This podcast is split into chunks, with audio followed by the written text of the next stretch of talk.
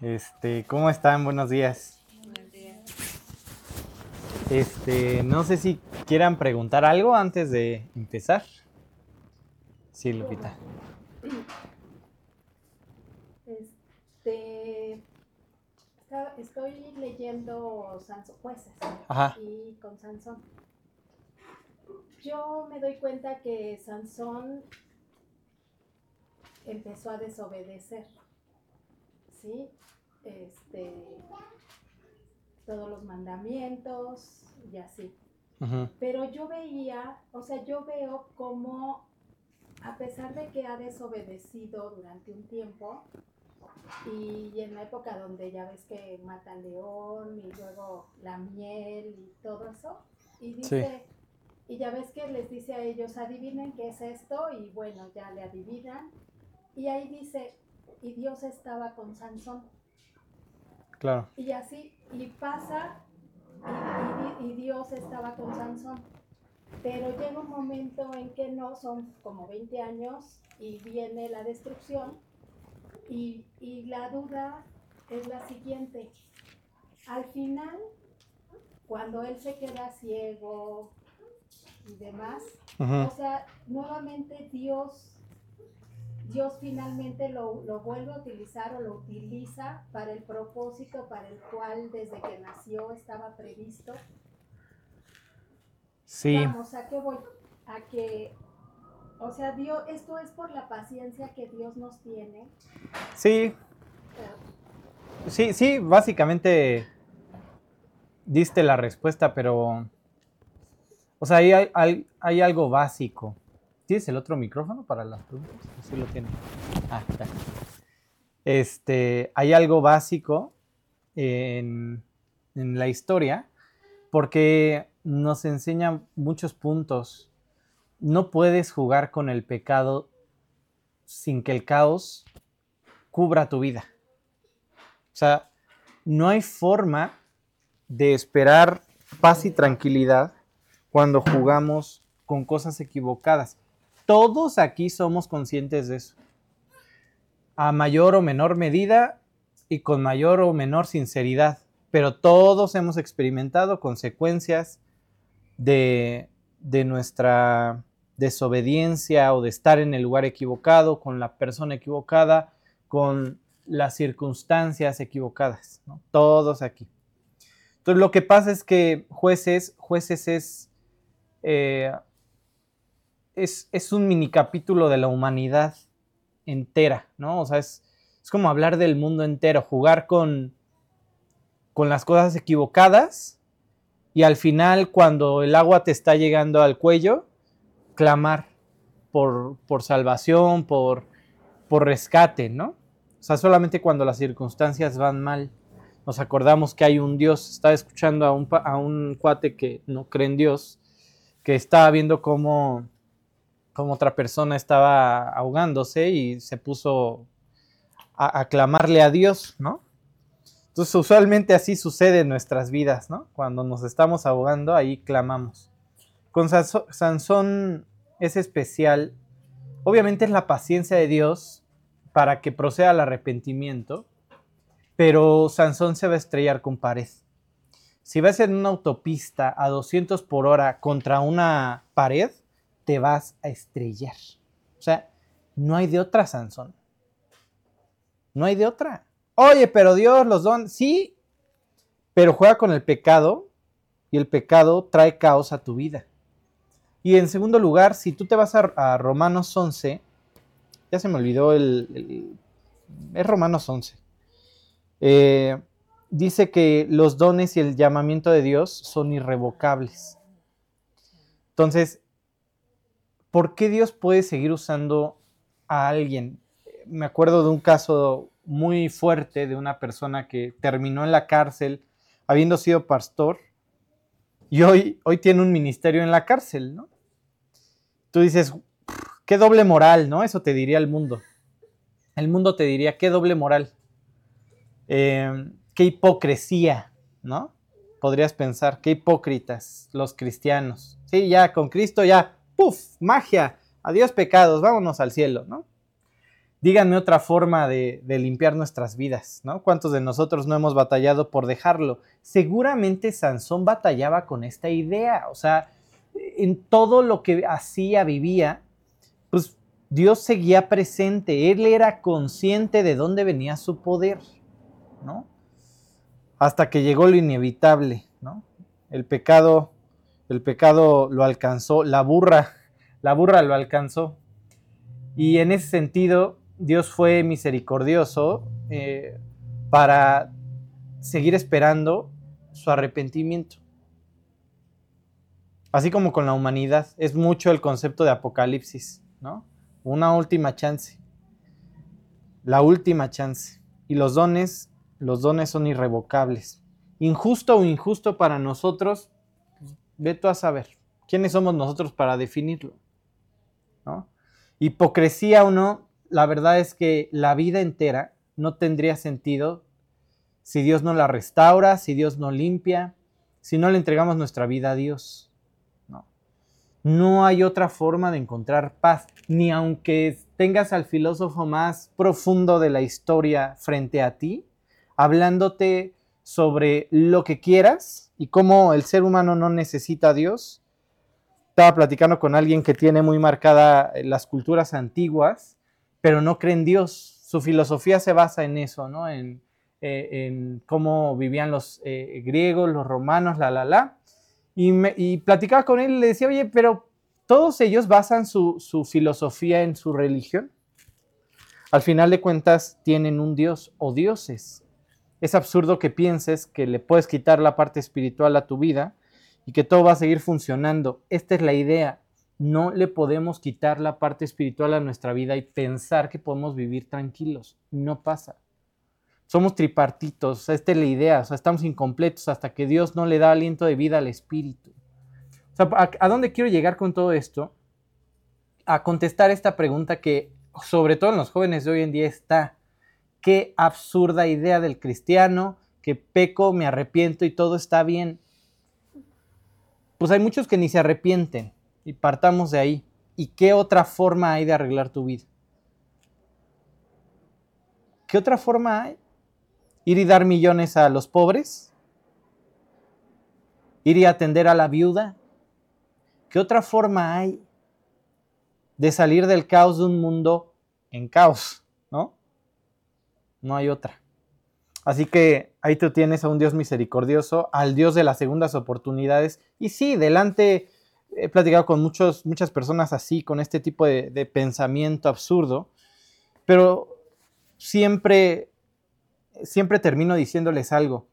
Ahí en lo profundo de tu cuarto, en, lo profundo de tu corazón, en lo íntimo, en tu intimidad, tú sabes que necesitas un Salvador. Porque tu vida, tu filosofía, esta parte que me muestras, no es suficiente para que cambies.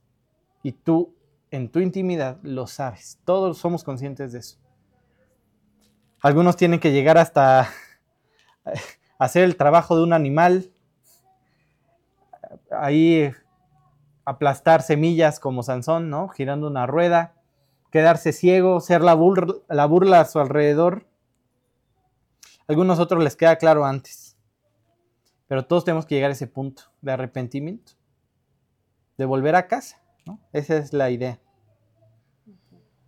El padre, el padre es paciente. El padre salía todas las mañanas a esperar al hijo. Y es paciente paciente. ¿Será hoy la mañana que este compadre le caiga el 20 y por fin regrese? No lo sé. ¿Regresará? Vete a saber. Pero ahí está el padre esperando a correr a los brazos del hijo. Qué increíble. Uno piensa que nosotros regresamos a Dios y Dios estaba siempre esperando. Eh, por ahí va el asunto, ¿no? Entonces, es una historia llena de realidades humanas, de misericordia de Dios y de los dones de Dios. Dios no te desecha. ¿Cuántos de nosotros nos hemos sentido tan sucios como para no abrir nuestra Biblia? Como para no volvernos a acercar a Dios. Ahí tú tienes a Sansón. ¿eh? Los dones son irrevocables. Dios no te desecha. No es esa clase de padre. Bueno, ¿alguien más? ¿No? ¿Seguros? Hoy va a ser un estudio que ustedes me van a ayudar a hacer. Les voy a preguntar, pero miren, como nunca. Así que despiertitos, mi, maestro siempre que en el discipulado vemos un tema complicado, dice, necesito que sus cráneos estén aquí. Entonces, básicamente es la idea para hoy. Este, ¿Se acuerdan cómo inicia Apocalipsis? Bueno, el estudio de hoy, el título es simple, me gustan los títulos simples, no, no se me dan los complejos. Hablan de lo que vamos a tratar hoy. Va a haber mucha colación, ¿sí? Pero básicamente vamos a hablar de los mártires del quinto sello. Ajá. El quinto sello. Que hablan en general de la muerte, pero también del clamor por justicia. Ya entraremos a detalle. Hasta ahora solo recuerda algo. ¿Cómo empieza Apocalipsis? Bienaventurados. Creo que sí se les puse ahí adelante. Los que, eh, los que leen la, siguiente, creo que los que leen y entienden, lo que, los que prestan atención, ajá, los que oyen las palabras de esta profecía, de esta revelación. ¿Qué es Apocalipsis? Revelación. Te voy a enseñar algo. Voy a desdoblar un velo y vas a ver algo. Ajá. Eso es Apocalipsis. ¿Para qué? Para que veas y entiendas y seas bienaventurado. Las cosas hoy en día se están poniendo tétricas. O sea, de verdad, ya Martín, ya, ya me cansaste. Cada domingo nos vienes con noticias peores. Pues así está el mundo, ¿no? Es tremendo. Estaba viendo con dolor ahí, Dios nos regaló un viaje eh, en la luna de miel a Maui. Y justo en una región donde la pasamos muy, muy bonito, la Jaina se quemó, pero tremendo. Y fue un, o sea, tú ves videos de gente aventándose al mar porque sus casas se incendiaron en dos segundos. No hubo bomberos, no hubo nada. La gente habla acerca de, ciertos rayos que estuvieron viendo antes del incendio y solamente eso. Y mucho aire. Las cosas son tétricas como están ahora. Este, las tensiones entre países están escalando. Eh, la pobreza está aumentando, lo que quieras. Ya, ya, ni, ya ni me meto, ya, ya está pautada y, creada la moneda mundial, ya existe una compañía que te ofrece un chip para ir y pagar, ¿no? Ahí cargar todas tus, tus tarjetas con reconocimiento, con GPS. Este, las cosas están tétricas. Bienaventurado el que lee y entiende. Yo no sé tú, pero cuando veo a mis hijos creciendo en el ambiente en el que están creciendo, en el mundo en el que están creciendo, me da miedo, me, da pavor. No, o sea, no quiero que crezcan así, expuestos a tales cosas. Pero bienaventurados los que leen, porque entienden esto, entienden y les puede dar paz, ¿no? Saber qué es lo que está sucediendo y hacia dónde nos dirigimos empezamos a hablar sobre cuatro sellos, los cuatro jinetes del Apocalipsis, ¿no?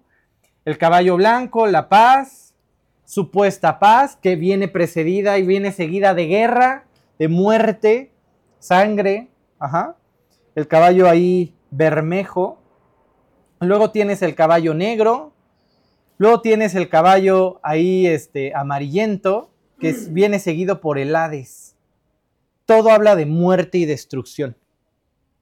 Y les tengo una pregunta, ¿por qué salen estos caballos? ¿Por qué tienes destrucción? ¿Por qué hay muerte? ¿Por qué? ¿Por qué creen? Consecuencia del pecado. Hay un versículo que dice, no temas a lo que pueda hacer el hombre, teme al que puede enviar tu alma al infierno, al Seol. ¿A quién se refiere? ¿Quién permitió los caballos? ¿Delante de quién desfilan? Los caballos son un juicio. Y ahí veíamos un, versículo en Zacarías, me parece, que dice que yo mandaré estas plagas como con Egipto. Esta es la idea. ¿Quién permitió las plagas? Dios. el orgullo de cada uno de ellos y de Faraón hizo que en lugar de ser una, fueran diez. Pero al final de cuentas, Dios lo permitió. ¿Esto es injusto? Si piensas que sí, dime qué merece alguien que quebranta la ley. Que se le juzgue por eso. Eso hace de un juez justo. Acaban de aprender a uno que no lo fue. En un caso ahí que, que tapó ciertas cosillas. Ya, ya uno ni sabe quién, quién es el bueno, pero un juez que no hace lo que merecen las acciones del que está siendo juzgado, no es un juez justo. Dios es un juez justo. Al final de nuestros días, ten por seguro que el conteo de nuestras acciones tendrá justicia. Creyentes y no creyentes. De diferente forma, por supuesto, ya veremos más adelante las diferencias. Pero es Dios quien lo permitió. Dios provocó el caos, nos metimos solos. Y como veíamos en el estudio pasado, Dios se le ha pasado intentando arreglarlo hasta llegar a la cruz. Pero si quieres codornices hasta que te salga de las narices. Y como dijera Job, ¿quién creó, quién creó el monstruo marino, el, el Leviatán? Dios. Él tiene control del caos. ¿Quién le puso límites al mar, a las aguas? Dios. ¿No? Y en esta última oportunidad de arrepentimiento, también estamos experimentando el juicio de Dios. ¿Sobre qué? Sobre lo que hemos provocado. ¿Qué Dios tan cruel?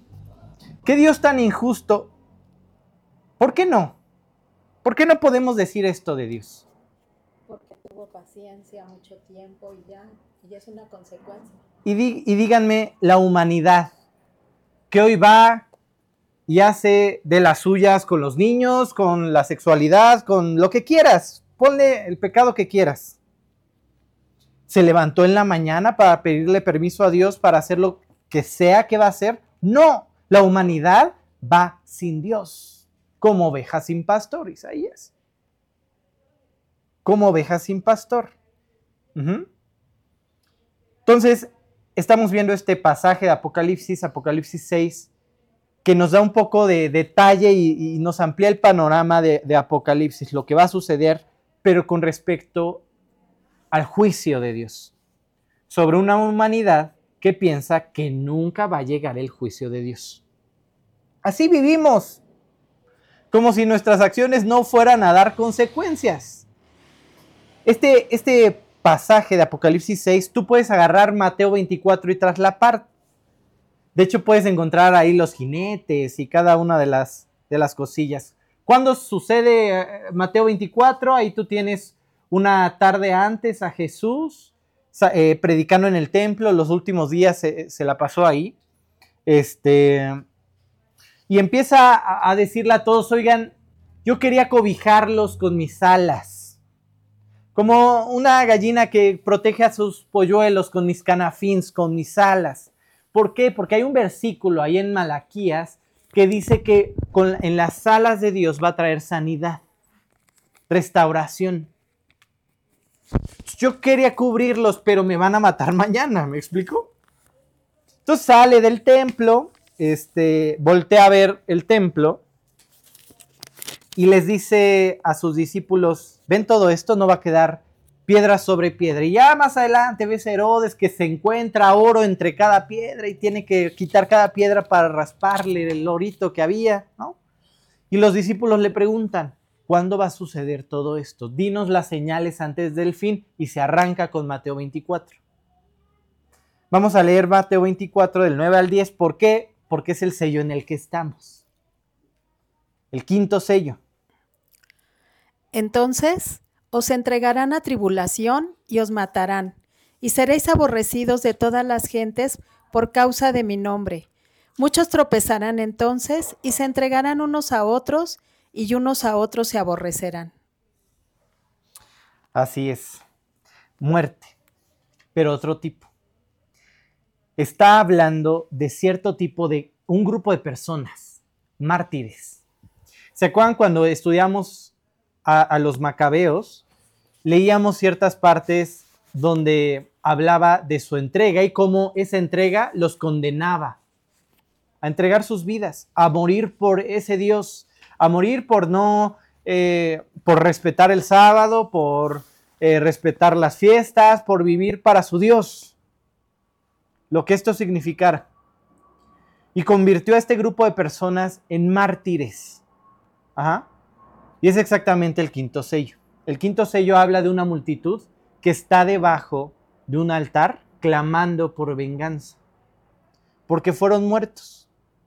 Quiero que cuando leamos estos versículos de Apocalipsis 6, te hagas todas las preguntas posibles, porque te las voy a hacer yo también. Busquemos, busquemos esas respuestas, pero primero veamos que no entendemos, ¿no?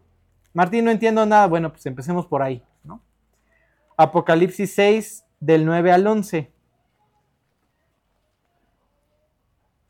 Cuando abrió el quinto sello, vi bajo el altar las almas de los que habían sido muertos por causa de la palabra de Dios y por el testimonio que tenían, y clamaban a gran voz diciendo, ¿Hasta cuándo, Señor, santo y verdadero, no juzgas y vengas nuestra sangre en los que moran en la tierra? Y se les dieron vestiduras blancas y se les dijo que descansasen todavía un poco de tiempo hasta que se completara el número de sus consiervos y sus hermanos, que también habían de ser muertos como ellos. El cuarto sello que era.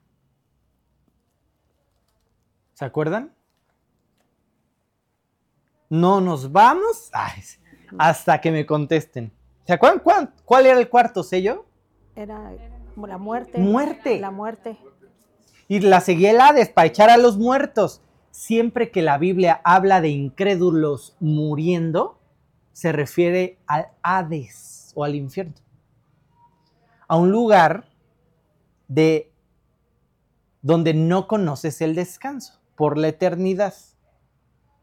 Entonces, el cuarto sello y el quinto sello hablan de algo muy conocido para toda la humanidad, muerte. Todos vamos para allá. Crees en Dios, no crees en Dios, lo que quieras, pero todos vamos a morir. Eso es lo único seguro. Pero la Biblia se encarga de hacer una diferencia entre ambas muertes. Estos se van al Hades. Lo, perdón, los del cuarto sello, los pasados. Se van al infierno, a un lugar donde no hay descanso, no tendrán reposo ni un solo día. Ajá. Mira, vamos a leer Apocalipsis 14, 11. Y el humo de su tormento sube por los siglos de los siglos, y no tienen reposo de día ni de noche los que adoran a la bestia y a su imagen, ni nadie que reciba la marca de su nombre. ¿Se imaginan vivir por siempre así?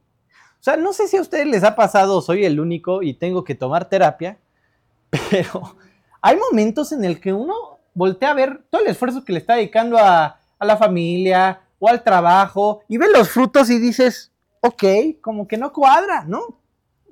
Como que me estoy desgastando hasta de más. Sin propósito. Cuando uno pierde el propósito de lo que está haciendo, es una tortura. ¿Cuánto tiempo perdido en mi vida, no? Según yo, conocí una persona que se graduó y no encuentra chamba y lo único que piensa todos los días es cuatro años y medio de mi vida desperdiciados, no sirvió para nada. O sea, no puedo alimentarme todos los días porque no tengo dinero. Y yo puse mi esperanza en que esta era la solución. ¿Cuántas veces hemos vivido algo así? Imagínate ese sentimiento por la eternidad. Y de pronto te levantas una mañana y no, tú Dios tienes la culpa. Y el otro día es que me hablaron, pero no, no, lo, acepté, no, no quise. Y luego al otro día, y luego, ¿cuándo se acaba esta tortura? No hay fin. ¿Te imaginas? Eso es el infierno. Eso es el infierno. Después del arrebatamiento, muchos se van a dar cuenta de algo, de su necesidad. Va a ser el tiempo de más fruto en la historia, donde más personas se van a convertir, pero a costa de un alto precio, como los macabeos, con Antíoco Epifanes IV. Ah, ¿quieres seguir insistiendo en que hay Dios? ¿En que Cristo lo soluciona todo en tu vida? Cuello. Ajá. Y entonces aquí tienes otros muertos, otros muertos. Ajá. En esta vida y en la tribulación hay muerte. Sí, la diferencia, y eso creo que se los puse en la siguiente frase, es la causa por la que mueren. Que al final es la causa por la que vivimos. Puedes morir con tus filosofías, pero ¿a dónde te llevan tus filosofías? Puedes morir por Cristo. ¿A dónde te lleva a morir por Cristo? Digo, gracias a Dios no estamos en la época donde decir que venimos a un, estudio nos cuesta la vida. Tal vez nos cuesta a algunos amigos, ¿no? Pero no la vida, por lo menos. Bueno, volvamos al punto. ¿Cuál es la diferencia entre estas dos muertes? ¿A dónde van? ¿A dónde van? ¿Sí? Estos, estos mártires de Apocalipsis 6, 6, 11, esos mártires creyeron en su Dios y decidieron morir por él. Pusieron su fe en Cristo y murieron por su fe. Y fueron entonces enviados delante de la presencia de Dios. Ajá. Ok. Vamos a tratar algunos temas. Yo les dije, cuando lean estos versículos de Apocalipsis, pregúntense todo. ¿Tienen preguntas? ¿Tienen preguntas? Bueno, si no, yo se las planteo. Partamos por algo. Si quieres, regrésate al de Apocalipsis. ¿Por qué mueren? ¿Por qué mueren? Por causa de la palabra. ¿Y qué más?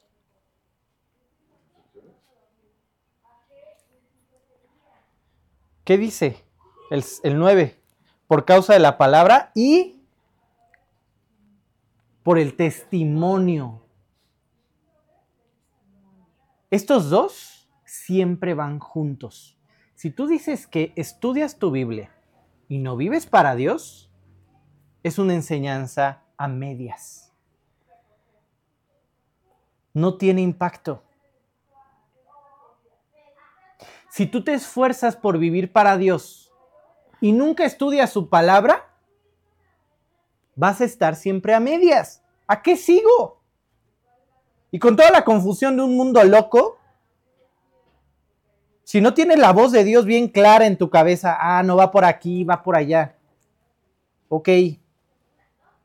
Por más que intentes, te esfuerces por seguir a Dios sin buscarle, no lo vas a poder hacer. Estos dos van acompañados. Sí, temo a Dios, busco a Dios, pero vivo para Dios. Tengo testimonio. Estos son los que de verdad son un problema para el diablo. Ahí tienes a los macabeos. Nadie muere por una mentira y estos estuvieron dispuestos a dar sus vidas por lo que creían. No solamente estudiaban, vivían. Ahí tú tienes a la iglesia naciente. Ahí tú tienes a un Esteban, a los discípulos. No solamente sabían de las escrituras, tenían testimonio. Y a esos los perseguían. Estos van a dar problemas. Estos sí van a dar problemas cuando aprendían a, ciertos líderes, los romanos, que estaban ahí levantándose en armas en contra del imperio, lo que hacían era darles un susto con su líder. Ya lo aprendí. ¿Y sabes qué pasaba con los que lo seguían? Se dispersaban. ¿Sabes qué pasó cuando mataron a Esteban? Se unieron, crecieron en número. Así que ya tuvimos un estudio de esto. No se trata de dar bonita cara delante de las personas. No se trata de decir al mundo que somos creyentes y ya. Se trata de dar testimonio. Es lo, que realmente convence a las personas. Para las personas, la Biblia es locura, porque se discierne espiritualmente. Puedo llegar con una persona, abrirle Apocalipsis y decirle, mira, aquí está haciendo una especie de, de, reto hacia los dioses de la época, y aquí está Apolos, y aquí está no sé qué, y aquí está Baal. Y luego, ¿qué? Pero si no quieren escuchar y si no pueden entender, que vean. Que vean cómo amas a tus hijos, a tu esposa, a tu esposo, cómo obedeces a tus padres, cómo pones eh, ante todo a Dios, cómo tienes paz en medio de tu tormenta. Que vean. Esos son los que realmente eran perseguidos, ¿no? Los que estaban dispuestos a vivir por su Dios, estaban también dispuestos a morir por Él. ¿Sí? ¿Qué otra pregunta podríamos hacernos de Apocalipsis 9 del 6 en adelante? Del quinto sello. Del 9 al 11. Las consecuencias para ellos también, ¿no? Yo les tengo otra. ¿Cuál altar?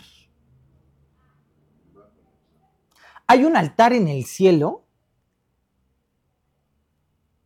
¿Qué creen que sea la respuesta? ¿Dónde vemos altares? ¿Dónde vemos altares?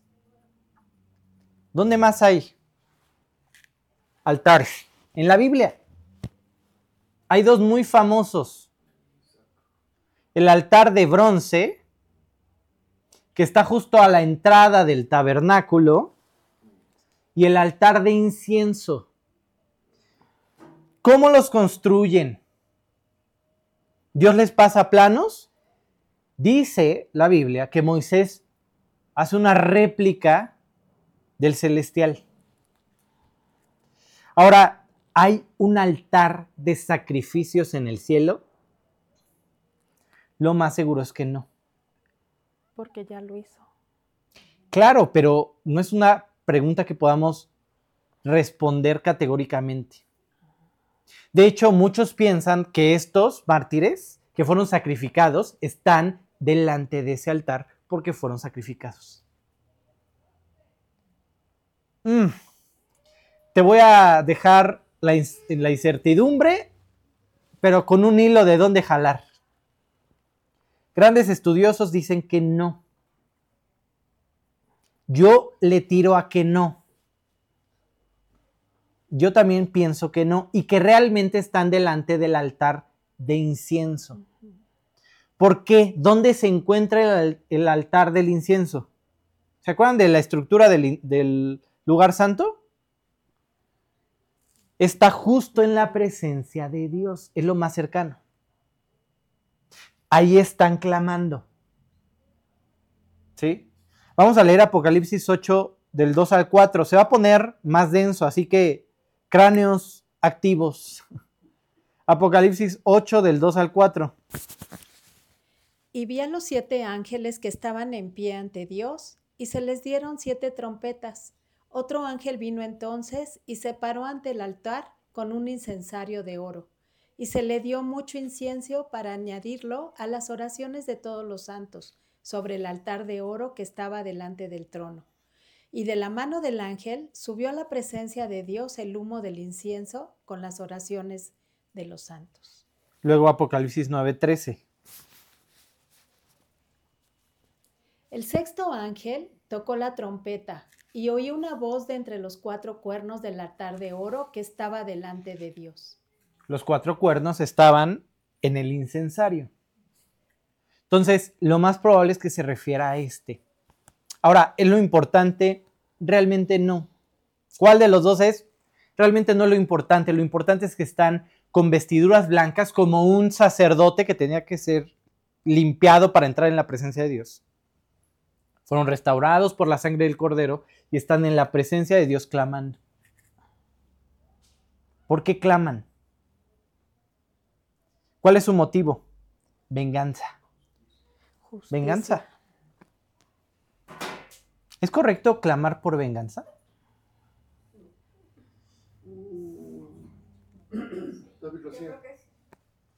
¿No? Sí, no, veo sisnos. A ver, vamos a Nahum. ¿Qué es eso? Es un libro de la Biblia. Nahum 1.2. Martín, ¿por qué las oraciones tenían que ir con incienso? ¿Por qué relacionan las oraciones? Habla de un, un... Mira, el incienso habla de realeza. Cuando los romanos hacían eh, su... Se me fue el nombre del... eh, hacían un recorrido cuando regresaban victoriosos de una batalla. Cerraban calles como cualquier este, desfile.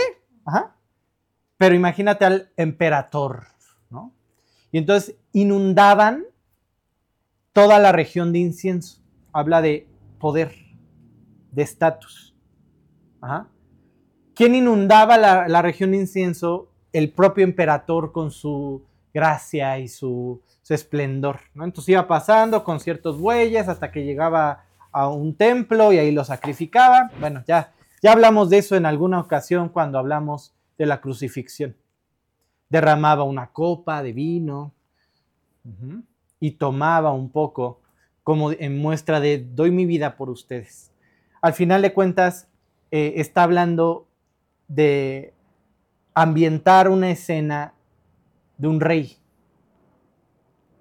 Y entonces por eso dice que nuestras oraciones son como un incienso grato en la presencia de Dios. ¿Sí? Está siendo parte de la escena celestial, del recorrido del rey a, su trono, ¿no? Nahum 1.2. Jehová es Dios celoso y vengador. Jehová es vengador y lleno de indignación. Y aquí se paran varios, ¿no? Y se van. Se venga de sus adversarios y guarda enojo para sus enemigos. ¿Es correcto pedir venganza? Siempre y cuando venga de parte de Dios. Sí, Por ahí Y va el que se la dejemos. Creo que como dice Proverbios, ¿no? Que, que se la pidamos a Dios, pero Él lo va a hacer de acuerdo a su amor. ¿Hay gente que pida que- venganza? Contestamos primero la pregunta. Sí. David pide venganza de Sí. sus adversarios, Jeremías pide venganza de sus adversarios, Pablo pide venganza o, justicia porque Alejandro, el es alfarero, creo, no me acuerdo, eh, lo ha tratado muy mal y le dice a Timoteo, ten cuidado tú también con él. Ajá, ten cuidado con él. Y Dios le pague. Conforme. Dios le pague. La clave es eso.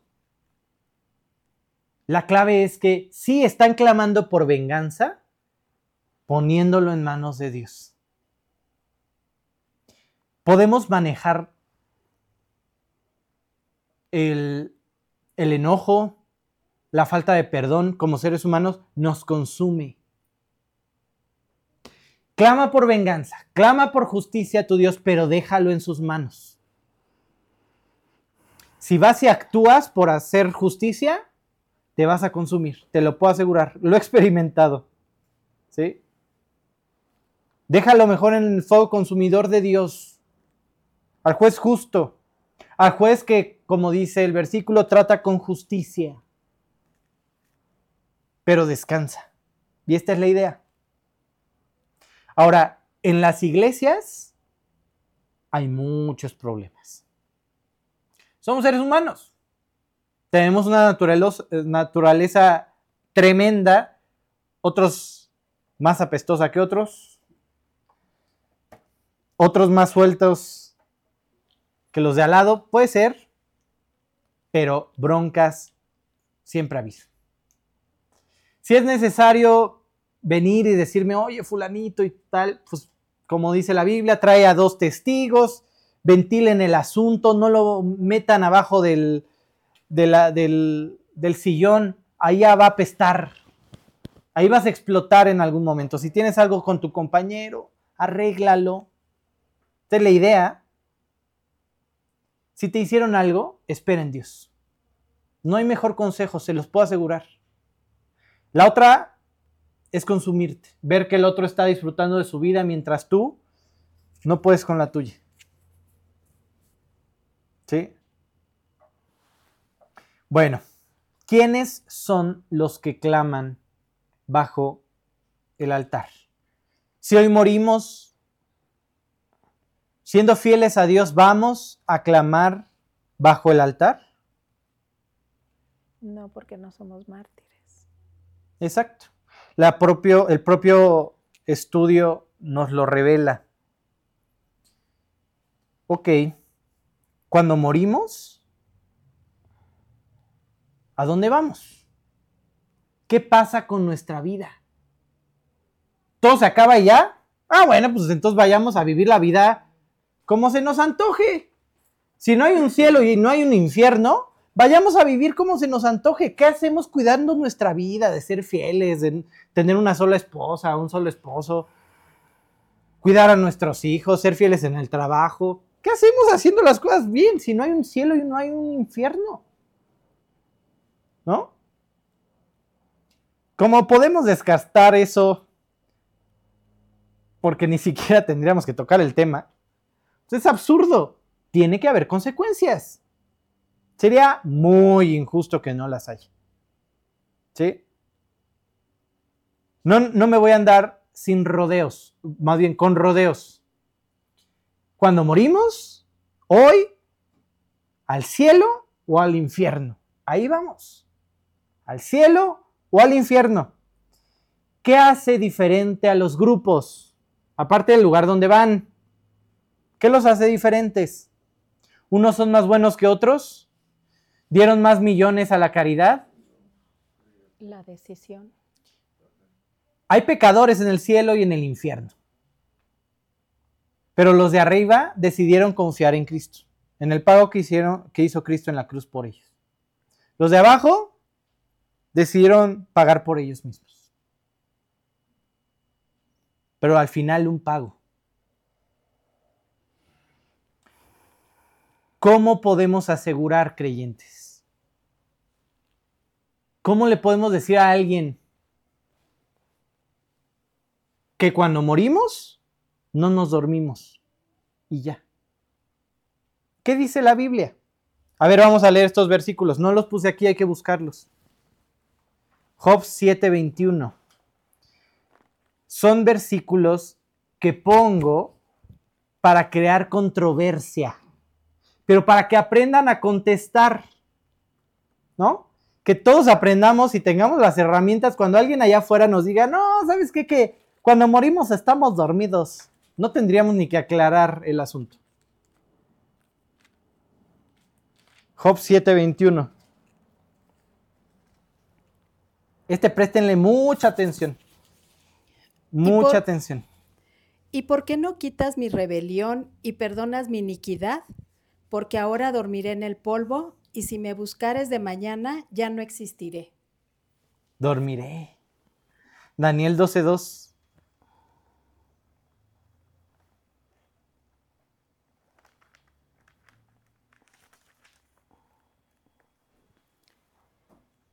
Y muchos de los que duermen en el polvo de la tierra serán despertados, unos para vida eterna y otros para vergüenza y confusión perpetua.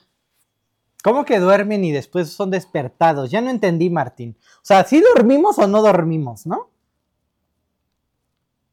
Primera de Reyes 2.10.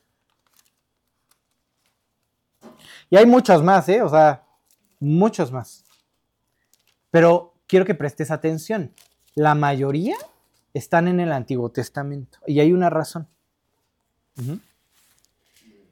Y, du- y durmió David con sus padres y fue sepultado en su ciudad.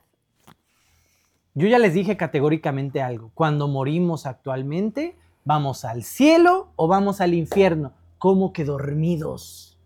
Porque dice Da- Daniel que nos van a despertar, Martín. Bueno, te tengo que dar un contexto. Si yo les dijera, el tráfico que se hace en esta zona está siendo horrible por las obras que están haciendo. ¿Qué se te viene a la mente? ¿Que cerraron un carril? ¿Pero por qué se te viene a la mente? Porque tienes el contexto. Los que me están viendo en la, en la transmisión no tienen ni idea de lo que acabo de decir. No tienen ese contexto. No puedes eliminar el contexto en la Biblia. El contexto en el que estaban, el contexto en el que estaban, a morir le llamaban dormir. Ir al Hades, descender al Seol. Pero era un contexto. ¿Cómo sabemos que no vamos ni al purgatorio, ni dormimos y ya? ¿Cómo lo fundamentan con la Biblia? Díganme ejemplos.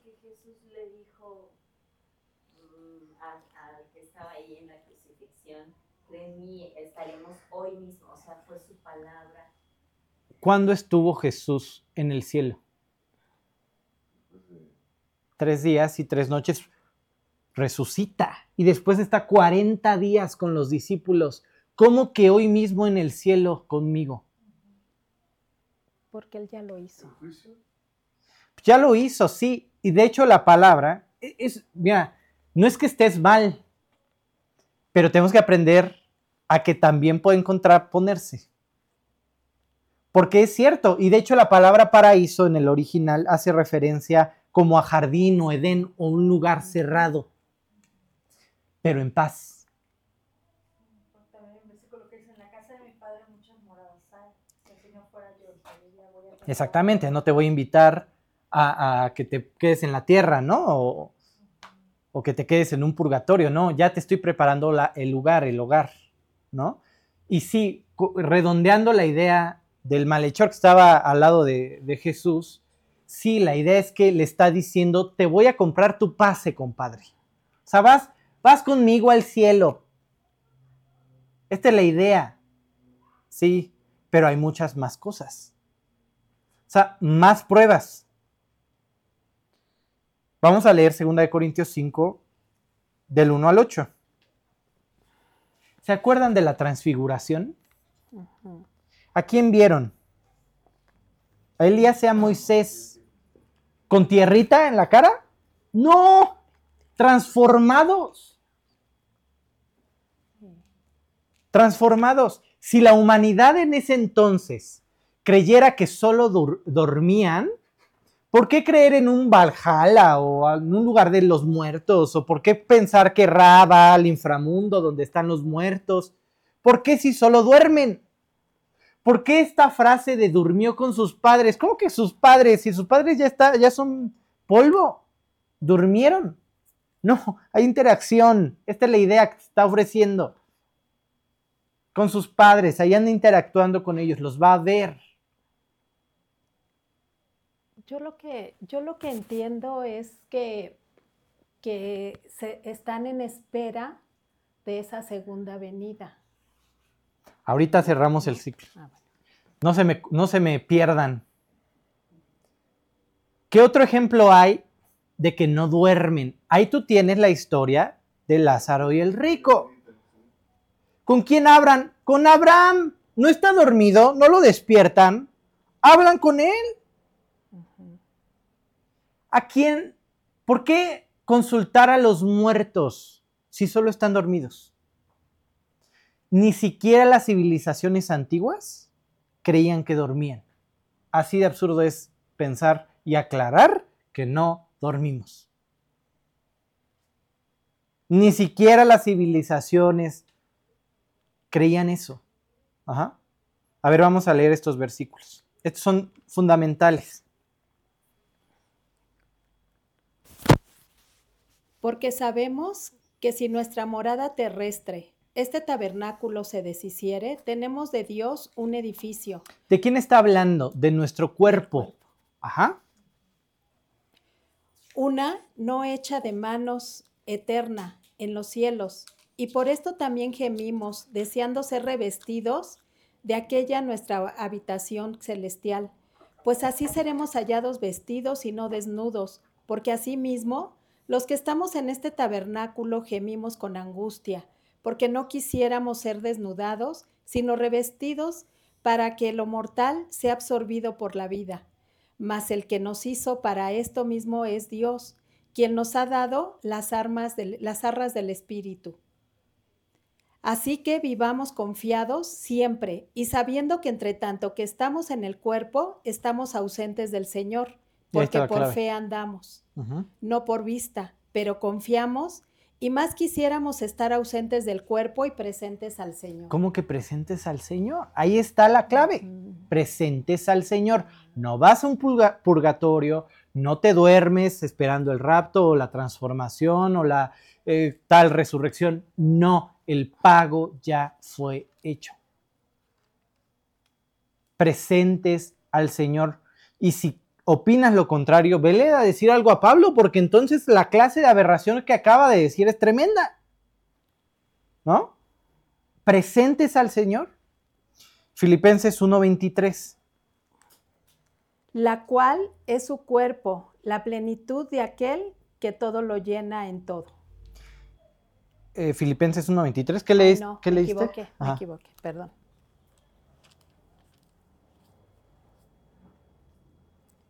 Porque de ambas cosas estoy puesto en estrecho, teniendo deseo de partir y estar con Cristo, lo cual es muchísimo mejor. Pablo, no seas... me- ¿Cómo, ¿Cómo partir y estar con el Señor? Dormido, dirás. No, partir y estar con el Señor, en presencia. Esta es la idea. ¿Qué duerme entonces? El cuerpo. El cuerpo. Y les dije, presten atención a Job 7:21. Y porque no quitas mi rebelión y perdonas mi iniquidad, porque ahora dormiré en el polvo y se me buscarás mañana, ya no existiré. ¿A, qué se está refiriendo? Al cuerpo. Polvo eres y polvo serás. Y hasta que no se restaure todo el mundo y, ¿sabes? Hace una restauración ahí en el cielo nuevo y tierra nueva, cuerpo nuevo.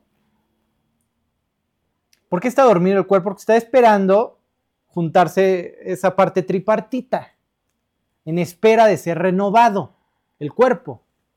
El cuerpo que se sigue pudriendo por el pecado, el cuerpo que sigue enfermando, el cuerpo que muere y se desgasta y, vuelve al polvo. Ajá.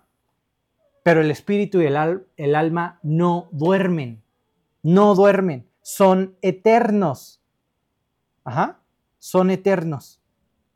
Y esos están en la presencia de Dios. Y eso es lo que está en la presencia de Dios. Ajá. Si no estás en el cuerpo, la otra opción es estar presente en el Señor, dice Pablo. ¿No? Ok, vamos a leer Hebreos 12, 22. A ver, primero el 10, 20. Creo que anda, sí. Hebreos 10, 20. Déjenme buscar otro. Ajá.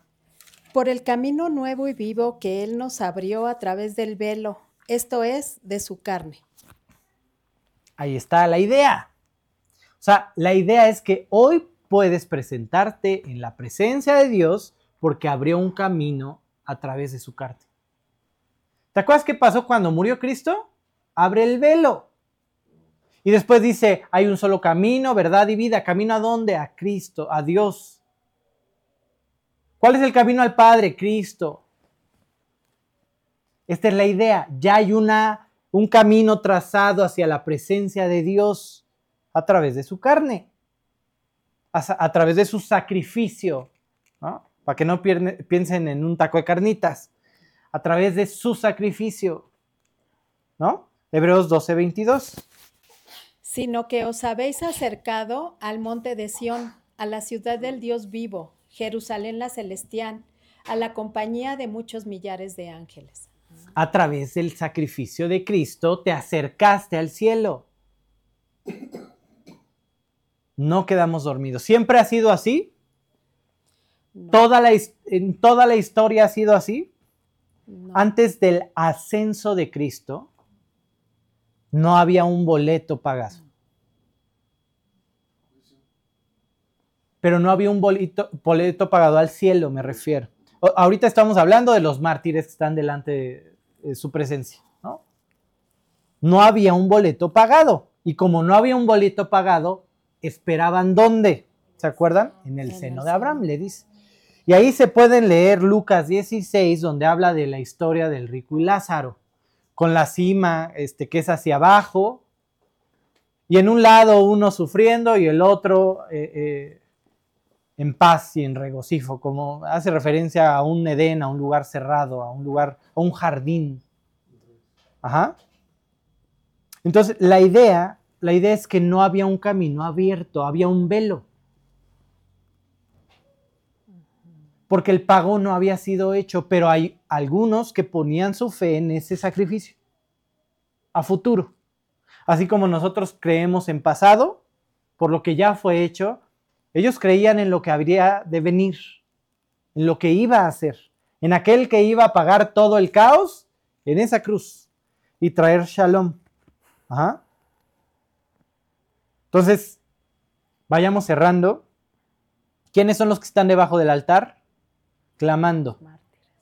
¿Quién les transformó las vestiduras? Dice el Cordero. Jesús. Les abrió el camino al Padre. Durmieron y están en. No. Simplemente están clamando en la, en la mismísima presencia de Dios porque el camino ya fue abierto. El velo fue abierto. Digo, para que no nos quede duda de que no somos nosotros los que vamos a ir a un purgatorio a clamar. Ajá. Vamos a leer Apocalipsis 7 del 13 al 14. Vuelven a aparecer estos con vestiduras blancas, los mártires de la tribulación, ¿Del 13 al qué, perdón? al 14. Gracias. Entonces, uno de los ancianos habló diciéndome, estos que están vestidos de ropas blancas, ¿quiénes son y de dónde han venido? Yo le dije, Señor, tú lo sabes. Y él me dijo, estos son los que han salido de la gran tribulación Ahí y han lavado sus ropas y las han emblanquecido en la sangre del cordero. Ahí dice el periodo. ¿Quiénes son estos? Los que han salido de la gran tribulación, los mártires, los que han matado a causa de mi nombre. No, ah, con que no te quieres poner el chip, ¿no? Con que no te quieres poner la marca, cuello, ¿no? Son estos. Vayamos cerrando. Hoy fue un, un vistezote, ¿no? Pero para evitar divagar, se vale no saber, pero no se vale quedarse sin saber. Quedarse sin saber hará que cualquier persona que te ofrezca una doctrina te sepa buena. Escuchar constantemente a tu padre y vivir dando testimonio, hoy no nos manda la muerte. Hoy no, hoy no, hoy no nos cuesta la vida, pero le puede dar vida a tu matrimonio, a tus hijos, a cuanta gente te vea viviendo para Cristo. Hoy, hoy estamos delante de tu eternidad. No hay de otra. Puedes seguir jugando en que no hay nada después de la muerte. Síguele. Tienes mucho que perder, una eternidad. ¿Estás seguro? ¿Estás segura que quieres enfrentarte a eso? ¿A una eternidad apartada de Dios? ¿Quieres jugar con tu eternidad? Hoy estamos delante de lo que toda la humanidad está, la muerte. Y de hacerse una pregunta, ¿a dónde vas? ¿Qué se tiene preparado después de la muerte para ti? ¿Eres suficientemente bueno para entrar al cielo? ¿Qué tan seguro estás? Si llegara un robador, ¿no? Hay alguien que ha dedicado toda su vida a robar y llega delante del juez y le dice, no he hecho absolutamente nada malo después. He compartido esa fortuna incluso con los débiles de mi colonia. Les construí un templo, ¿no? Les construí escuelas, construí casas de asilo, lo que quieras. Y lo hice porque mi familia tenía necesidad. ¿Merece o no castigo? Sí. Sí, porque si empezamos a decir, ¿por qué creo que no? Todos tendríamos nuestra opinión. Y si comienzas a analizar tu vida con respecto a, ¿por qué creo que no me merezco el infierno? Todos tendríamos nuestra propia perspectiva. Para mí es aberrante robar. Para él tal vez no, pero cada uno tiene sus estándares. ¿Qué crees? Les tengo noticias. Si hay un juez, y lo hay, tiene sus estándares. Y esos son los que se cumplen. Cuando tú llegas a la Suprema Corte eh, o a enfrentar un juicio, no sacas tu ley de la chamarra te presentan una constitución, una ley escrita. Cuando estemos delante del juez, no vas a sacar tus estándares. El juez, el juez tiene escrita su ley. Volvámonos a presentar delante de nuestra eternidad. Todos vamos a morir. ¿A dónde vamos? ¿Dónde está tu decisión? Y entonces hay algo maravilloso en cómo termina este quinto sello. A ver si quieres regresa a, esos versículos. Los pone a esperar.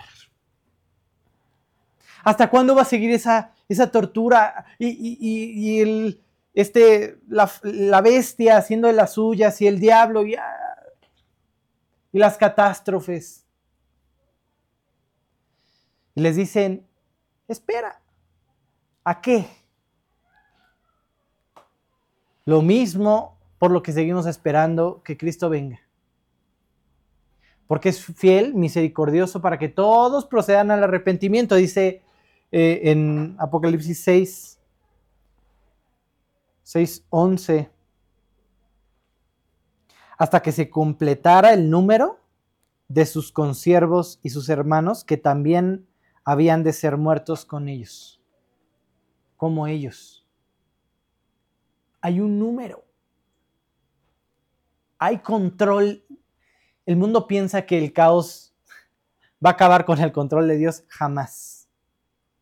Sabía exactamente cuántos faltaban. Cada uno de los cabellos de tu cabeza está contado. Cada uno de tus días también. Y hoy, delante de una decisión eterna, ¿qué vas a elegir? Voltea a ver el mundo. Para estos compadres que decidieron morir por su fe, para estos cuates fue fácil decidir. Bueno, muchos otros rechazaron. Y se pusieron la marca sin tema, sin chistar, a pesar de que dice la Biblia, tuvo que bajar un ángel, avisarles, oigan, ya no hay vuelta atrás, ¿eh? les van a, borrar la palabra Dios con su Neuralink de aquí para la eternidad, ¿eh? Ya no hay vuelta atrás. ¿Y sabes qué dijeron algunos? Alabada sea la bestia. ¿Quién como la bestia? Ya llegaremos a esos versículos en Apocalipsis. Pero algunos otros, al ver el caos en su alrededor, a su alrededor, a ver ese caballo que venía ofreciendo paz y de pronto destrucción, abrieron los ojos y le entregaron su vida a Dios. Dios es fiel y justo para perdonar nuestros pecados si los confesamos, si se lo pedimos. Conviértete en ese malhechor que estaba a la diestra de Jesús, clamando por algo simple. Y recibió algo mucho más abundantemente de lo que pensaba. El cielo, una eternidad a su lado. Y no seas el del otro lado, que se burló de Cristo hasta el final. no quieres vivir una eternidad sin esperanza. Siendo consciente de todo lo que pasa. Así que, parados delante de esa encrucijada, entrégale tu vida a Dios hoy.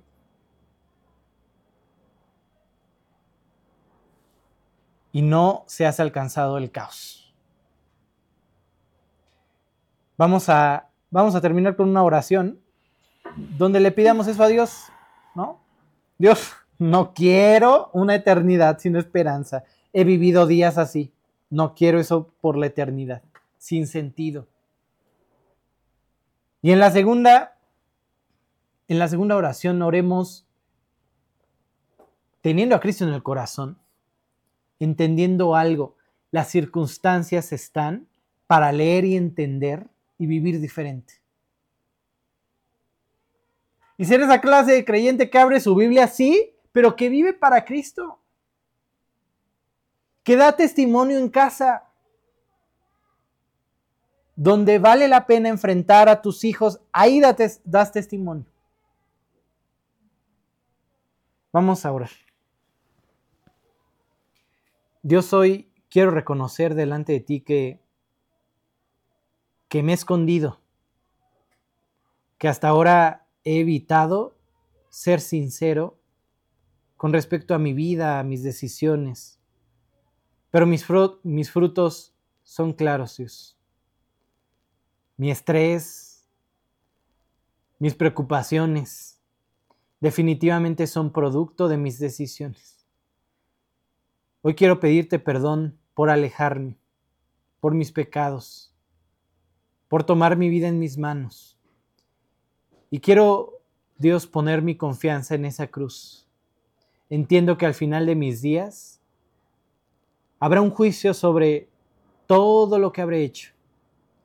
Pero hoy decido, Dios, que ese pago, ese pago por todo lo que he hecho, lo hizo Cristo en la cruz por mí.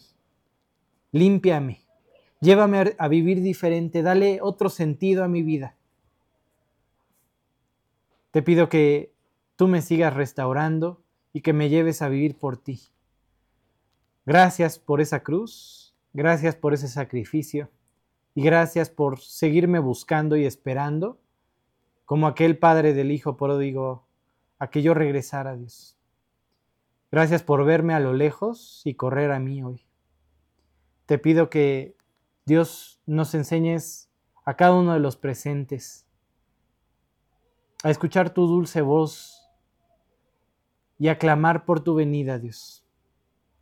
A vivir por ti, a dar testimonio, a ganar almas para ti. Padre, a dar testimonio no solamente por lo que sabemos explicar, por los versículos que sabemos, por los años en Cristo, sino por lo que vivimos todo el tiempo en tu presencia. Que la gente que no quiere escuchar vea en nuestras vidas lo que tú puedes hacer cuando te las entregamos. Te pido Dios que tú sigas guardando este grupo, que guardes nuestros corazones, que guardes nuestros motivos y que en todo lo que vivamos, Dios, esperemos tu juicio, tu justicia y no querramos, Dios, transformar la vida del que está al lado. Padre, cuánto hay que aprender y definitivamente lo, lo único que podemos aprender está en tu presencia, Dios. Llévanos a pasar más tiempo contigo. Dios, todo esto solamente por Cristo Jesús y para tu gloria. Amén. Muy bien. Yo les dije que era un estudio complejo. Alguien me decía el estudio pasado, este, oye, está difícil, ¿eh? está, hay cosas medio complicadas. Y le dije, y se pone peor. Y sí, la idea sigue, se pone peor, ¿no? Se pone peor de aquí en adelante, pero tratemos de escarbarle a cada uno de los estudios que veamos y de salir con una motivación para vivir para Cristo, eh, es lo único que le va a dar sentido a tu día a día, ¿eh? a tus desvelos en la chamba, a tus peleas con tu esposa. Lo único que le va a dar sentido a seguir viviendo para Cristo es Dios. Ajá. Es Dios. Bueno, preguntas. Igual algo que, ajá. Puede resultar muy obvia, pero no me quiero quedar con la Ajá. Estos mártires son los de la tribulación. Sí, gran, ajá, la gran tribulación, sí. Ajá. Pero, este, por ejemplo, este Esteban también es mártir. Claro. Él no. Mártir como Esteban. A ver, vámonos a Hechos. Es Hechos. Ay, por ahí del 4, del 5. A ver, vamos.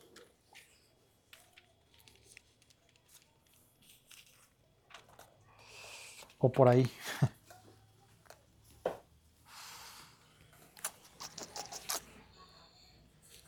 Déjenme, lo encuentro.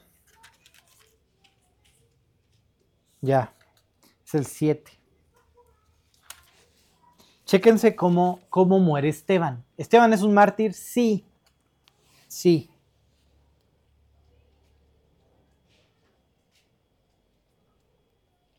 Que por cierto, a los pantalones de Esteban, ¿eh? Porque se para delante de todos, sabe la furia que tienen y les empieza a hablar bonito y les empieza a decir, ¿se acuerdan que nuestros padres? Y empieza a dar el recorrido y salieron de Egipto y Moisés y la, la, la. Y ustedes mataron a esos profetas. ¡Oh! Y así como mataron a esos profetas, también mataron a Cristo. Bueno, y le caen piedritas, ¿no? Dice, ¿Será el 55? Que dice que Jesús, la gloria de Dios. sí, exacto. 55. Pero ¿qué, qué pasajes, en qué pasaje está? Yo estoy en el... Siete, ¿Siete? siete. Siete, cincuenta. Exacto, sí. Sí, yo, yo, me, yo me perdí hacia adelante. Dice, eh, eh, Esteban es un, es un mártir. Sí, la respuesta es sí. Es el mártir que clama abajo. Chécate cómo termina su vida. Puesto de rodillas, clamó a gran voz el 60. Señor, no les tomes en cuenta este pecado. Y habiendo dicho esto, durmió. ¿Cuál es la diferencia entre Esteban y estos mártires? Estos claman por venganza. Esteban, no. Son otros. Esteban, Esteban estuvo dispuesto a morir como Jesús e imitarlo hasta en su muerte. Perdónalos, no saben lo que hacen. Y ahí tú tienes un Esteban entregando la vida y diciendo, perdónalos, no saben lo que están haciendo. Pero perdónalos. No clama por venganza. ¿Alguien más? ¿No? Bueno. Guárdenmelas para el próximo domingo, primero Dios. Que Dios los bendiga, cuídense mucho.